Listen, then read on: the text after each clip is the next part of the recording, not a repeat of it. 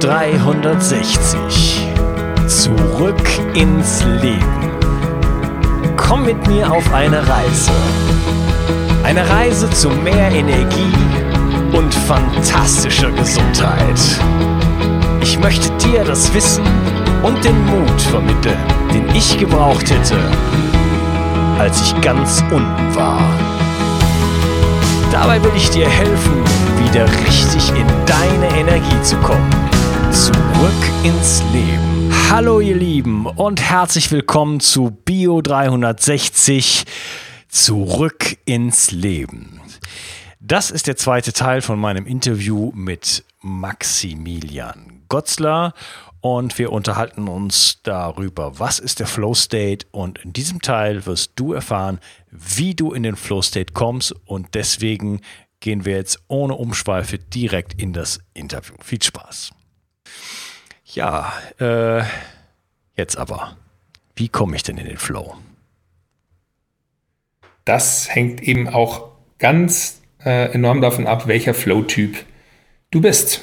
Also jemand, der jetzt nicht viel anfangen kann mit Risikosportarten, der kommt dadurch, dass er irgendwie auf dem Berg steht und irgendwie mit, mit einem Bungee-Seil runterspringt, vielleicht nicht unbedingt rein. Ähm, jemand anders dagegen schon. Äh, generell würde ich wirklich damit anfangen, äh, was wir vorhin schon gesagt haben, dieser Fokus, dieser ähm, also Flow folgt, dieser Flow, über den wir reden, der folgt einem gewissen Fokus auf etwas. Und je begrenzter der Fokus ist, desto größer ist die Chance, dass man sich im Flow verlieren kann. Ähm, es gibt dazu äh, verschiedene Trigger, die dir erlauben, in den Flow zu kommen. Und ich würde auch die wiederum funktionieren für verschiedene Typen. Äh, die äh, Jamie Wheel und, und Stephen Kotler vom Flow Genome Project sprechen da von 17 Triggern. Ich glaube, mittlerweile haben sie sich erweitert auf 19 oder 20. Äh, das sind verschiedene Situationen oder Gegebenheiten, die dazu führen können, dich in einen Flow-Zustand zu bringen. Und mit die stärksten sind eigentlich so ein bisschen die umweltbedingten. Also Gefahr ist zum Beispiel, Lebensgefahr ist eigentlich ein sehr starker Trigger. Also wenn du dich im Dschungel befindest und irgendwie ein gefährliches Tier vor dir hast, dann bist du ganz schnell in einer Art Flow-Zustand. Da werden mhm. diverse Hormone ausgeschüttet und du bist dich interessiert überhaupt nicht mehr, ob gestern irgendwie dein Kollege deine Frisur kritisiert hat, sondern da geht es wirklich nur darum, irgendwie zu überleben. Äh, das heißt, dieses okay, also das ist so ein typischer, typischer alltäglicher Tipp. Äh, besorg dir einfach einen Tiger immer, der um die Ecke kommt und schon bist du im Flow. Zum Beispiel, aber interessanterweise, unser Hirn ist ja wirklich äh, teilweise eben nicht rational und eine Sache, die für uns auch enorm gefährlich ist, das haben eben so ein paar Leute probiert, äh, ist das Gefühl von sozialer Ablehnung. Äh, und das heißt, wenn man sich in Situationen, zum Beispiel so ein Leistungssportler heute, der äh, sagen wir, eine NBA spielt, der, der ist ja jetzt auch nicht bedroht äh, unbedingt. Äh, weder existenzbedroht noch lebensbedroht. Äh, aber die schaffen es auch, weil da geht es oft darum, eben dazuzugehören dieses Gefühl dazu zu gehören. Und es gibt einige in unserem Bereich auch, ähm, also im Biohacking-Segment, die äh, da Versuche angestellt haben, unter anderem der Manish Sethi, der hat einen, ein Gerät entwickelt äh, namens Pavlok, das ist ein Elektroschocker äh, und mit dem kann man sich, äh, also es ist eine, wie eine Armbanduhr, schneidet man sich ums Handgelenk und kann das per Bluetooth auch mit Geräten verknüpfen, um sich schocken zu lassen. Und seine Hypothese war dann, wenn man zum Beispiel seinen Freunden, das mit seinen Freunden eben verknüpft und denen erlaubt, ähm, dich per Schock darauf hinzuweisen, dass du wieder mal nicht ins Gym gegangen bist oder irgendwie irgendwie so gegessen hast oder wer weiß was, dass ähm, allein der Gedanke, ah, meine Freunde wissen, dass ich nicht ins Gym gegangen bin, dass der schon so mächtig ist, dass du dann gehst sozusagen.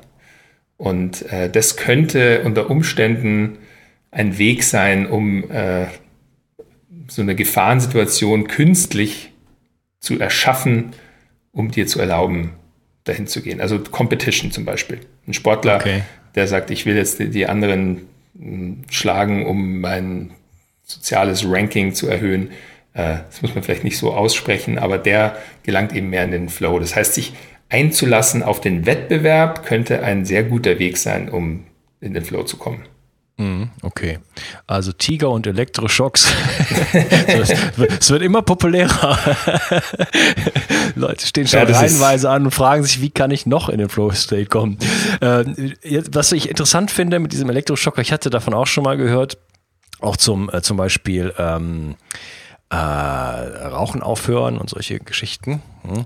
Ähm, das ist ja ein Stressor dann im, im Grunde genommen. Was ist denn mit Stress? Bringt mich Stress, also nicht chronischer Stress, sondern ähm, äh, akuter Stress dann auch in den Flow?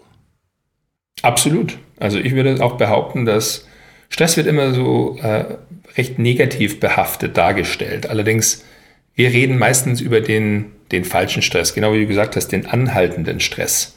Ja. Äh, wir lieben den Stress, der flüchtig ist, der kurz ist, der intensiv ist. Dafür zahlen die meisten Menschen auch. Also allein Achterbahn fahren oder Bungee-Jumpen oder sowas. Also wir, wir mögen es, kurz gestresst zu werden. Oder auch in, in, ich bin wahnsinnig, ich war jetzt gestern erst wieder hier in einem äh, Eis, Eisbaden. Einfach in einem bayerischen See, Eis aufgeschlagen, reingehüpft. Äh, das coolste Gefühl der Welt. Ja, ich war gestern anhält. hier in, in, Korea im Ei, hab selber ein Loch ins, in den See gehauen und äh, habe mich da reingesetzt. Super geil. Ja, genial. Ja, fantastisch. Also das ist wirklich, ich hatte ähm, erst äh, letzte Woche mit dem Wim Hof gesprochen, auch weil ähm, wir hatten auch eine, eine Podcast-Episode zusammen aufgenommen und äh, der ist ja mit der Iceman, ich weiß nicht, ob du mit dem schon Kontakt aufgenommen hast oder den kennst, aber der ist ja der, der macht ja da Weltrekorde. Also der bleibt ja dann irgendwie zwei Stunden im Eis. Zum Beispiel, das wäre für mich so hoher Stress, das wäre definitiv kein Flow-Moment mehr. Ja, das kann ich mir gar nicht, also das kann ich mir gar nicht vorstellen, ähm, wie er das macht. Also ähm, Wahnsinn. Also da, da sieht man, äh, wie, also ich meine, selbst jemand wie du und ich, die sich äh, in, ins Eiswasser setzen und so weiter, also eine Stunde 50 Minuten, das ist, glaube ich, sein Weltrekord, da komme ich lange nicht dran. Ganz ehrlich. ja, also der, der ist Wahnsinn. Auf jeden Fall, das sind genau ähm, die, die Sachen, wo das auch wieder sehr typenabhängig ist. Also eben so kurz ins Eiswasser äh, reinspringen. Für, für unser Eins ist das jetzt schon wirklich ein, ein Flow-Moment, würde ich sagen. Für andere ist es vielleicht noch sehr unangenehm am Anfang. Da kann man sich dann dran gewöhnen. Auf jeden Fall Stress ist, äh, wenn richtig dosiert, ein unglaublich guter Flow-Trigger. Was eben genau gefährlich ist, wenn er zu lange anhält. Das heißt, dieser, dieser ständige Cortisol-Stress von irgendwie E-Mails beantworten müssen oder Facebook-Notifications bekommen, das ist definitiv äh, ganz im Gegenteil kein Flow-Trigger, sondern eine Flow-Blockade. Mhm, okay. Also, ja, da stellt sich mir gerade die Frage, ob ich nicht mit äh, solchen Sachen wie Eisbädern in, ähm, da, dadurch, dass ich mit Eisbädern ja meine Stressresilienz senke, ob ich dann weniger eigentlich in die Erfahrung des Flow-States komme, auf, auf lange Sicht. Weißt du, ich ja, meine? ich glaube, der Grund, warum der Wim mittlerweile zwei Stunden im Eis bleibt, ist genau auch so eine Art Gewöhnungseffekt. Den ja. interessiert es nicht mehr nur zwei Minuten. okay. Also ich glaube, äh, diese, diese ähm, Variabilität, dieses äh, sich neuen Reizen aussetzen, neuen ja. Stressoren, an die der Körper nicht. Also ich finde äh, vielleicht dazu ein ganz interessantes Konzept, mit dem ich mich derzeit mehr und mehr beschäftige, äh, ist äh, die Antifragilität. Ja. Und ich finde, das geht ein bisschen einher jetzt mit diesem Punkt, weil zum einen es gibt ja, das Konzept von Robustheit oder Robustsein oder ein starkes Immunsystem haben und widerstandsfähig sein das bedeutet aber nicht antifragil sein. Und zwar der Unterschied ist, dass ähm, ein Paket zum Beispiel, das äh, robust ist, das kannst du in die Ecke schmeißen, es hat vielleicht ein paar Schrammen oder ist ein bisschen eingedellt, aber es ist noch eigentlich in seiner Ganzheit da. Ein Paket, das antifragil ist, das musst du in die Ecke schmeißen, damit es überhaupt ganz bleibt. Das wirkt erstmal jetzt total ein wirrer Gedanke, aber eigentlich also es basiert auf den, ich habe es von dem Buch Antifragilität von dem Taleb, äh, Nassim Taleb, äh, und er spricht davon, dass Systeme, also genauso wie politische Systeme, ökonomische Systeme oder auch biologische Systeme eben von kleinen Schocks profitieren und dadurch antifragiler werden. Also lernen auch besser mit diesen neuen Schocks dann umzugehen.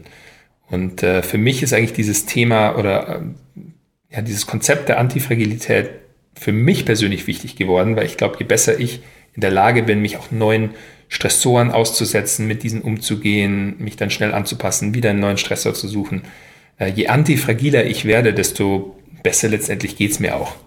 Ja, da bin ich voll auf deiner Seite. Ähm, ich finde auch, also da, wenn man sich solchen Stressfaktoren aussetzt, wie zum Beispiel enormer Kälte, enormer Hitze oder auch ähm, ja, sportlichen Aktivitäten durch Sprinttraining, Hittraining, das sind so Sachen, die ich auch propagiere und äh, natürlich auch ausführe, dann ähm, man hat, bekommt einfach die Möglichkeit, seinen, wie soll ich sagen, seinen Lebensraum und auch sein Aktionsfeld zu erweitern.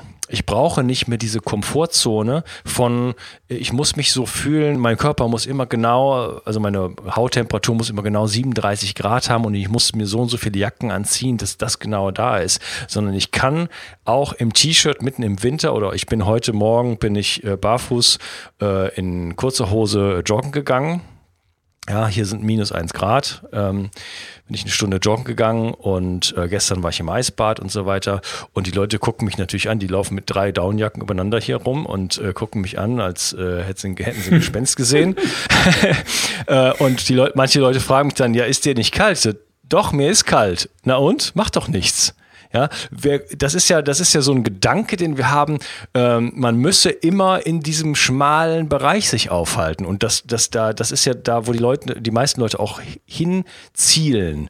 Aber äh, diese Antifragilität, glaube ich, auch so wie du sie ansprichst, äh, führt einfach dazu, dass man ja seinen, seinen Lebensbereich enorm ähm, erweitern kann und dadurch einfach ein richtig großes Stück Freiheit gewinnt. Ja, sehr gut gesagt. Nee, denke ich, bin ich mit dir absolut einer Meinung. Ja. Ja, jetzt haben wir einen kleinen Ausflug gemacht. Äh, ja. Wir waren bei den Flow-Triggern. Ja. Also es, genau. wir haben ja jetzt wirklich nur wenige erstmal angesprochen. Also es, ähm, ja, es gibt diverse Möglichkeiten, äh, und, um, um, eben in diesen Flow zu kommen. Aber ich glaube, was wirklich wir gerade schon herausgearbeitet haben, ist, dass es immer einhergeht mit äh, eine Art Stressor.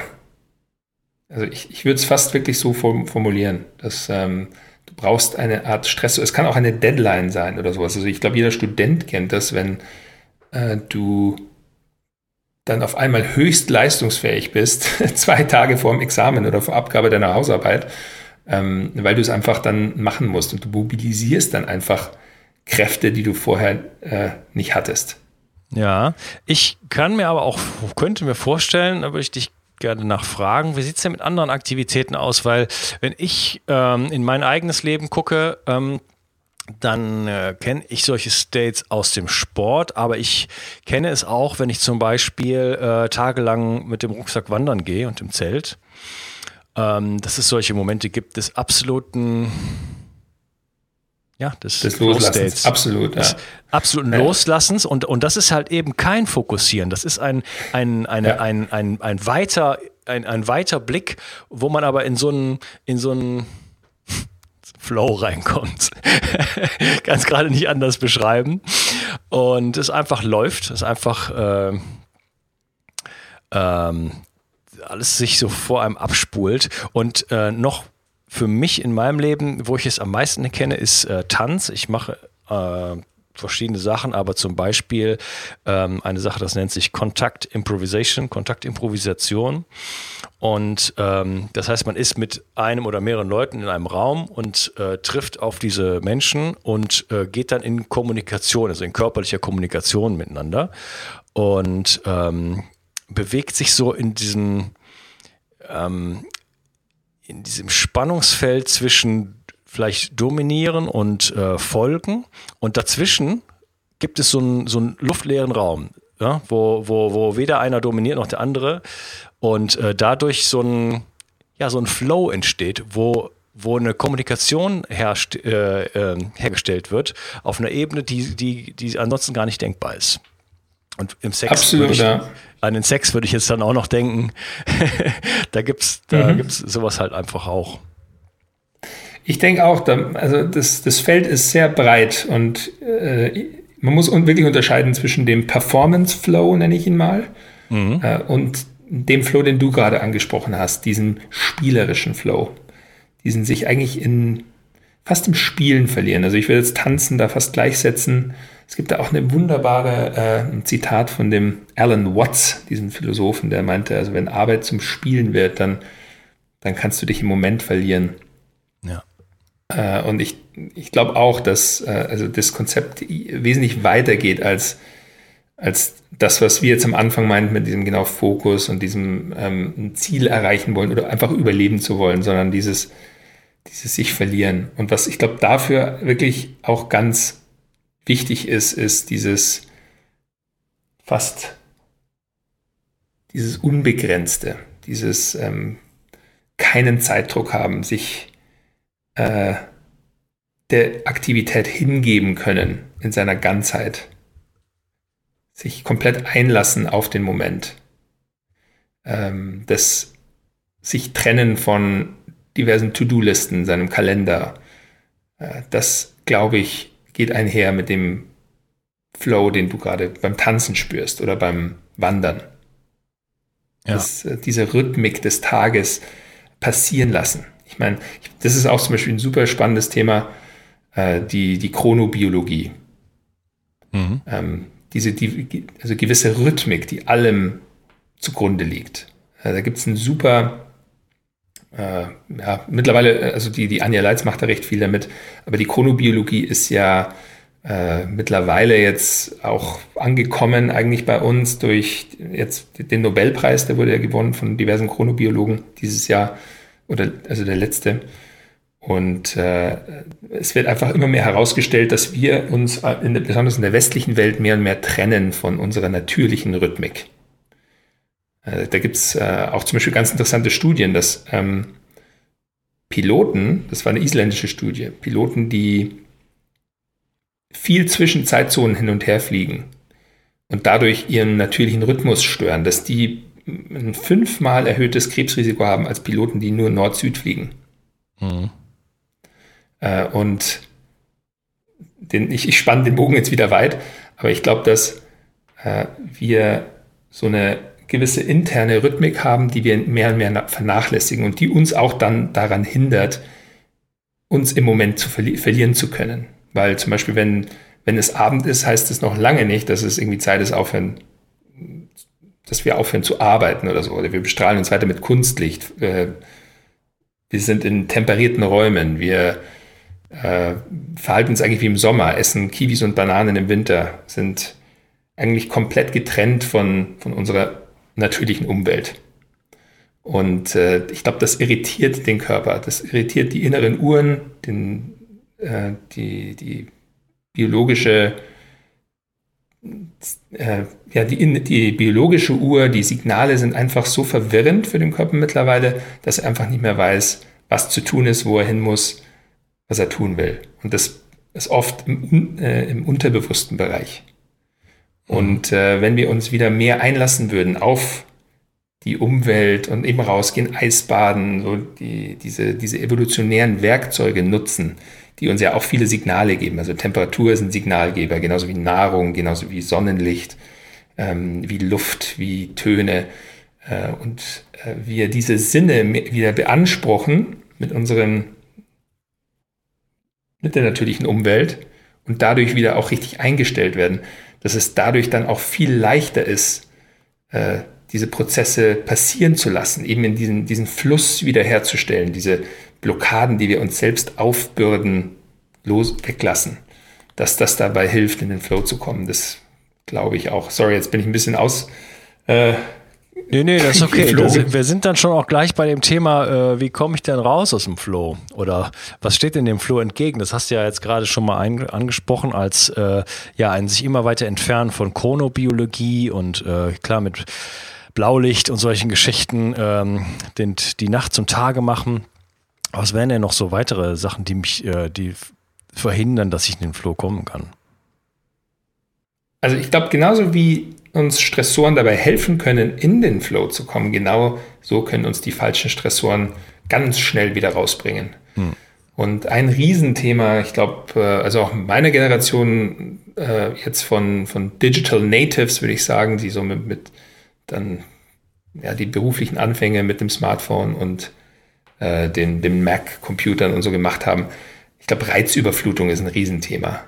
Ich glaube, äh, es sind so viele Reize, die uns tagtäglich treffen, und zwar kleine Reize. Das kann das Vibrieren des Handys auf dem Schreibtisch sein oder eben das, das nächste E-Mail-Pop-up, ähm, ja. die uns kontinuierlich äh, daran erinnern, es gibt irgendwie was zu tun oder jemand will meine Aufmerksamkeit. Und wir verteilen unsere Aufmerksamkeit so breit, dass das uns enorm davon abhält, irgendwas fokussiert zu machen. Also ich erwische mich selber immer dabei und ich, ich sage oft, ich bin selber mein bester Kunde, weil ich muss mir ständig, äh, ich, ich, muss mir ein Geländer bauen, um mit diesen ständigen Reizen zurechtzukommen. Also äh, später gehen wir ja noch vielleicht ein auf diverse Routinen oder auch äh, Praktiken, die man sich selber aneignen kann und die, da, die dabei helfen, äh, Sachen loszulassen. Und man muss eben nicht alles kontrollieren. Also eine Sache ist definitiv Reizüberflutung. Äh, ich äh, glaube auch, dass das Umfeld eine enorm, eine wesentlich höhere Rolle spielt.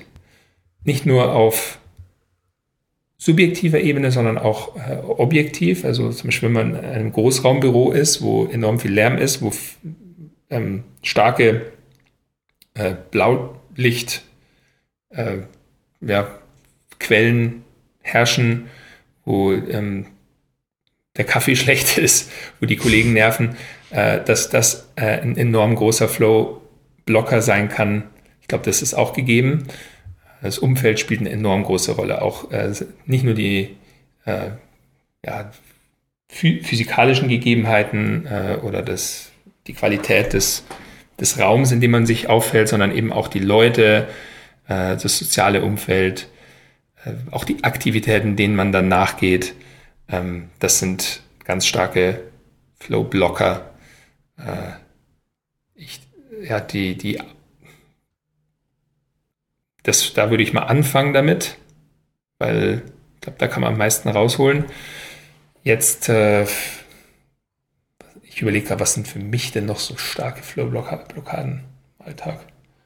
Für mich ist wirklich mit Reizüberflutung schon, ich glaube, 90 Prozent abgedeckt. Mhm. Ja, ja, also diese, diese, diese ganzen Notifications und so weiter, was wir heutzutage alle haben, das ist schon der Wahnsinn. Also ich habe jetzt jetzt gerade im Moment, ich habe hier einen PC und einen Mac nebeneinander stehen, weil ich mal den Mac probieren wollte. Das ist ein Experiment, was für mich nicht funktioniert hat, aber ich habe es jetzt genutzt, habe noch deine Webseite äh, da drauf offen und die ganze Zeit kommen irgendwelche Facebook-Sachen äh, äh, da rein. Ja, ich sehe das immer so im, im, im äh, im Augenwinkel. Und äh, ja, das ist schon der Wahnsinn. Auch WhatsApp und so weiter und Gruppen, das geht gar nicht. Ja, ja Ach, noch, äh, noch ein weiterer, ein, ein weiterer Stressor, wirklich, der viele Leute auch äh, in meiner Liste, das erinnere mich jetzt gerade mit der Webseite auch, sind natürlich Schmerzen. Und da sind wir auch wieder beim, beim Thema Gesundheit. Also ich mhm. glaube, wenn man wirklich in die Lage kommen will, möglichst oft in den Flow zu kommen, also zum einen ja sind es die, die, die äußerlichen kleinen Stressoren, die Ablenkungen, die, die Reize. Äh, aber gleichzeitig auch, wenn jemand sich zum Beispiel einfach nicht so ernährt, wie es sein Körper will oder sein, entgegen seiner Bedürfnisse sich äh, elektromagnetischen Feldern oder auch Lichtquellen aussetzt, dass das dazu führen kann, dass man sich einfach unwohl fühlt. Ich glaube, so ein gewisses Unwohlsein äh, oder auch Schmerzen in diversen Bereichen des Körpers oder auch im, im Kopf kann wirklich ganz stark davon abhalten, äh, diese Glücksmomente, diese Flow-Momente zu erleben. Äh, das äh, interessanterweise, wenn eben der Trigger so stark ist, dass Adrenalin ausgeschüttet wird, dann wird ja der Schmerzimpuls oft unterdrückt und dann gelangt man ja trotzdem in, in so eine Art Flow. So ein Sportler zum Beispiel, der also Kobe Bryant, der einen kaputten Knöchel hat, dann trotzdem die Meisterschaft gewonnen hat, der gelangt da rein in so einen Zustand und der unterdrückt den Schmerzimpuls. Aber für, wenn der Trigger nicht stark genug ist, dann können Schmerzen ganz starke Flowblockaden sein. Ja, ich, äh, ich glaube ohnehin, ähm, dass soll ich das mal ausdrücken? Also Bio 360 widmet sich im Grunde genommen der Idee, dass wenn ich nicht genug Energie habe, und das habe ich leider am eigenen Körper äh, jahrelang erfahren müssen, dass dann alle Lebensbereiche komplett leiden. Also äh, ich habe äh, fünf bis sieben Jahre, je nachdem, wie man es rechnet, sage ich jetzt mal, äh, unter chronischer Müdigkeit gelitten.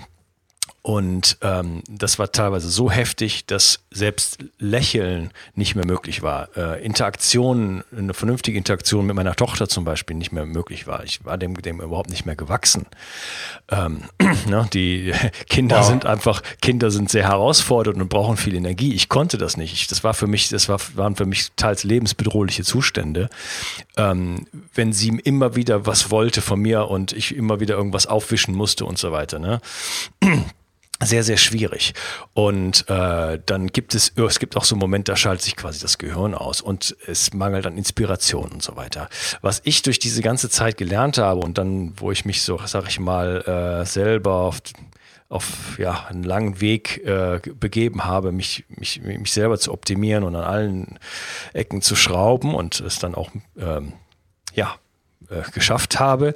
Was ich daraus gelernt habe, ist, dass ich, dass mein Energieniveau ähm, damit zusammenhängt, was ich im Leben, wie ich im Leben kommunizieren kann, wie ich lieben kann, wie ähm, wie viel Geduld ich habe, wie viel Empathie ich habe, äh, wie kreativ ich bin, wie ich fokussieren kann und wahrscheinlich auch, das, deswegen äh, sage ich das jetzt gerade, wie ich überhaupt in den Flow kommen kann. Denn wenn ich nicht genug Energie habe oder mich nicht gut fühle, weil ich nicht genug geschlafen habe, weil ich gestresst bin chronisch, weil ich vielleicht eine Krankheit habe oder einen Schmerz habe, dann komme ich da nicht rein. Und äh, deswegen, mhm. ja, dem widme ich mich ja eigentlich, äh, Informationen zu liefern, wie komme ich in meine Energie. Genau. Ne, ich glaube, ja, das ist sehr treffende Geschichte, die ich auch sehr gut nachvollziehen kann. Also wir haben auch im Team oft überlegt, so wie spielt denn das, unser Konzept von Flow eben mit diesem Wohlbefinden rein? Und du hast es genau gesagt. Also ich, äh, wenn man eben nicht in der Lage ist, überhaupt äh, diese Momente erfahren zu können, sei es auf, auf physiologischer oder mentaler Ebene, dann äh, sollte man vielleicht erstmal versuchen, sein Umfeld, seinen Körper, seinen Geist darauf auszurichten. Also sozusagen die, die, die the groundwork, so die, die Grundlagen legen, um dann später fliegen zu können. Ja. So. Ähm, eine Sache haben wir noch gar nicht angesprochen. Äh, wir hatten von äh, Stress geredet als, als ähm, jetzt komme ich noch mal da, da, da, dahin, äh, wie komme ich in den Flohzustand rein. Wir hatten von Stress geredet, wir hatten von ähm, spielerischen Aktivitäten geredet. Wie sieht es denn mit sowas wie Meditation und Achtsamkeit aus? Also Achtsamkeit ist, glaube ich, generell für den Prozess des sich fokussierens können auf die richtigen Sachen. Ich würde vielleicht sogar eine Stufe äh, nach hinten gehen. Also wenn man sagt, ich bin achtsam.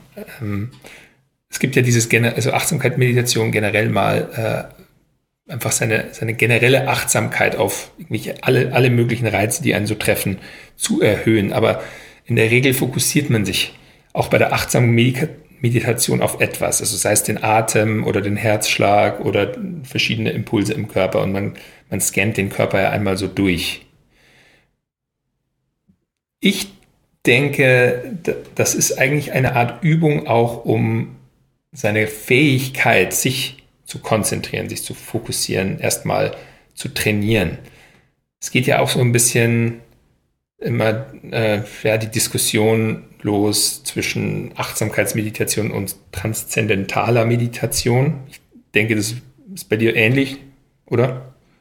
Dass du da unterscheidest? Äh, da, klar muss man da unterscheiden. Ja, bis, hast du selber Praxis in der Trans transzendentalen Meditation? Ich habe beide ähm, schon divers probiert oder auch teilweise zusammen. Also ich muss sagen, mit der Meditation ich habe das damals sehr stark unterschieden zwischen Achtsamkeit und Transzendentaler. Ich hatte damals mal, äh, ich habe ein Praktikum in Indien gemacht für drei Monate. Und mein damaliger Chef, der wollte mich unbedingt in so einen Ashram schicken. Und zu dem Zeitpunkt war ich irgendwie ein junger, äh, ambitionierter äh, ja, Leistungssportler, der jetzt dann selbstständig werden wollte und ein Praktikum noch machen musste. Und ich hatte eigentlich zu dem Zeitpunkt überhaupt kein Interesse an der Meditation. Und dann bin ich trotzdem in dieses Ashram gefahren, äh, für zehn Tage etwa. Und ich war mir lange nicht sicher, was das genau für eine Meditation war. Es war die äh, Siddha Samadhi Yoga, nannte sich das. Mhm. SSY oder SSY. Und dabei bekommst du dann nach etwa drei Tagen von deinem Guru ein Mantra und äh, du meditierst, indem du dir dann dieses Mantra ganze Zeit vorsagst. Du konzentrierst dich so ein bisschen auf dieses Mantra. Mittlerweile setze ich das eher in Verbindung mit der transzendentalen Meditation. Ja, die ist Allerdings, ja auch Mantra-basiert, ne?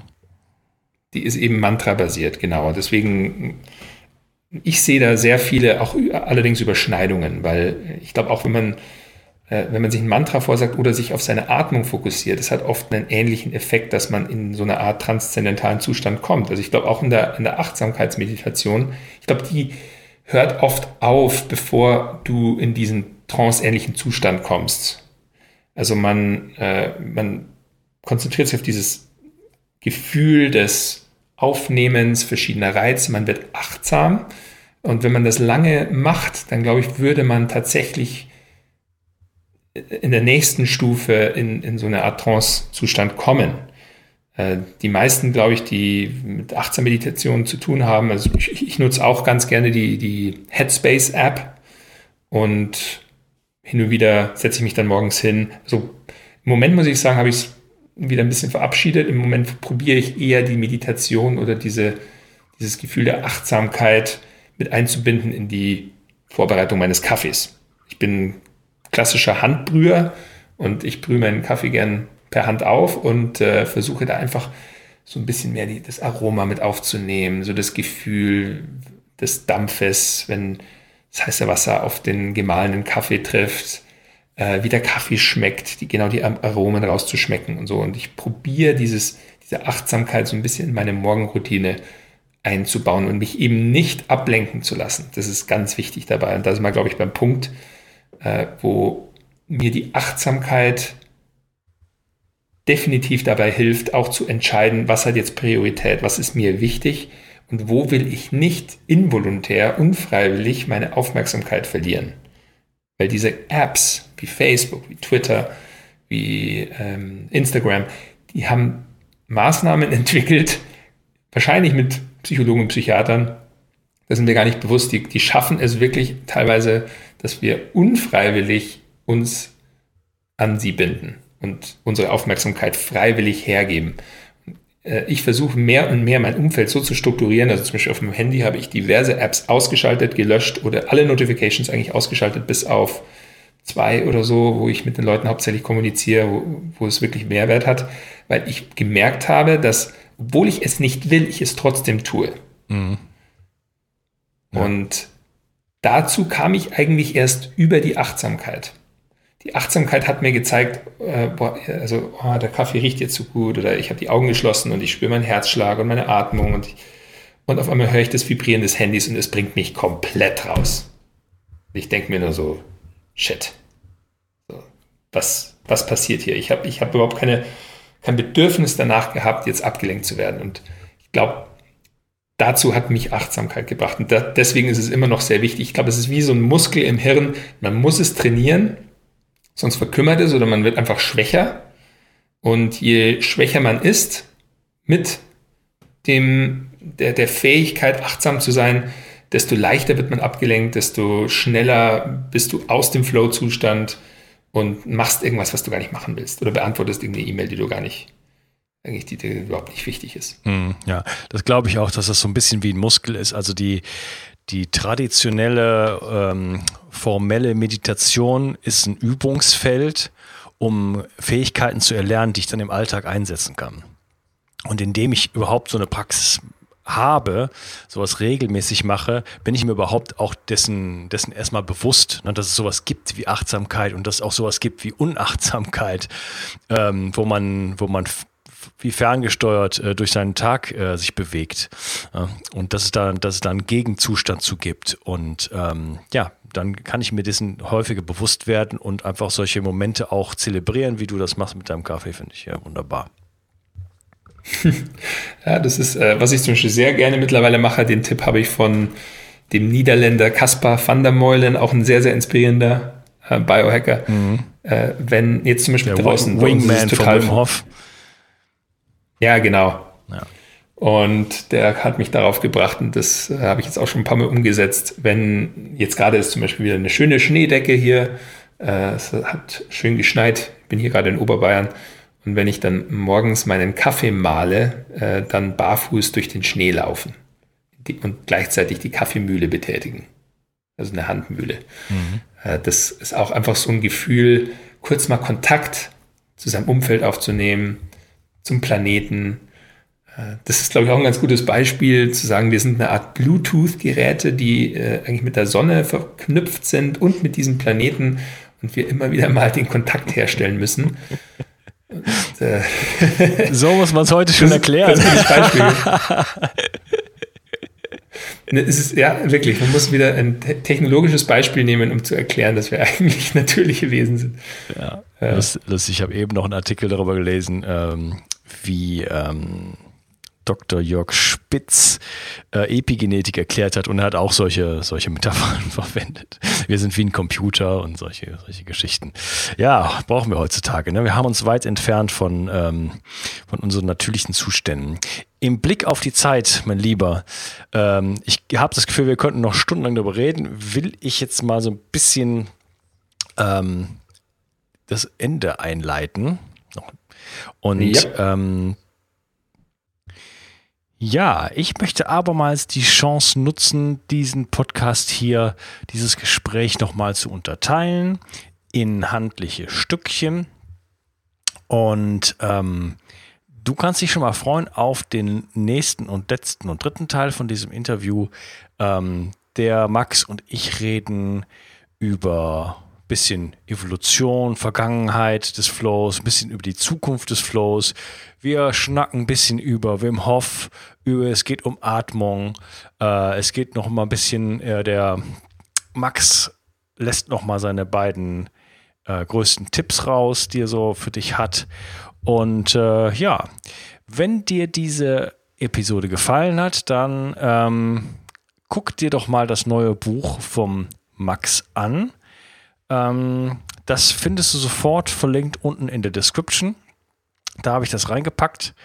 Äh, in den Show Notes natürlich auch, die auch in der Description verlinkt sind. Ähm, ja, ansonsten schau mal bei flowgrade.de vorbei. Das ist Max Seite. Ähm, da gibt es super.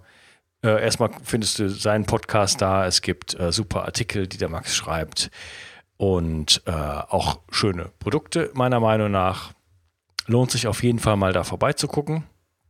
Und ja, äh, es freut mich, dass du dabei warst und äh, ich spare dir mal diesen iTunes, äh, diese iTunes-Rumgejammerei für heute und ähm, freue mich, dass du dabei warst, ganz ehrlich. Und äh, ja, hör dir den nächsten Teil an. Äh, der ist noch, noch mal richtig klasse und äh, ja, der Max einfach ein richtig geiler Typ und Schön, dass du dabei warst. Ciao. Bio 360. Zurück ins Leben. Komm mit mir auf eine Reise. Eine Reise zu mehr Energie und fantastischer Gesundheit. Ich möchte dir das Wissen und den Mut vermitteln, den ich gebraucht hätte, als ich ganz unten war. Dabei will ich dir helfen, wieder richtig in deine Energie zu kommen. Zurück ins Leben.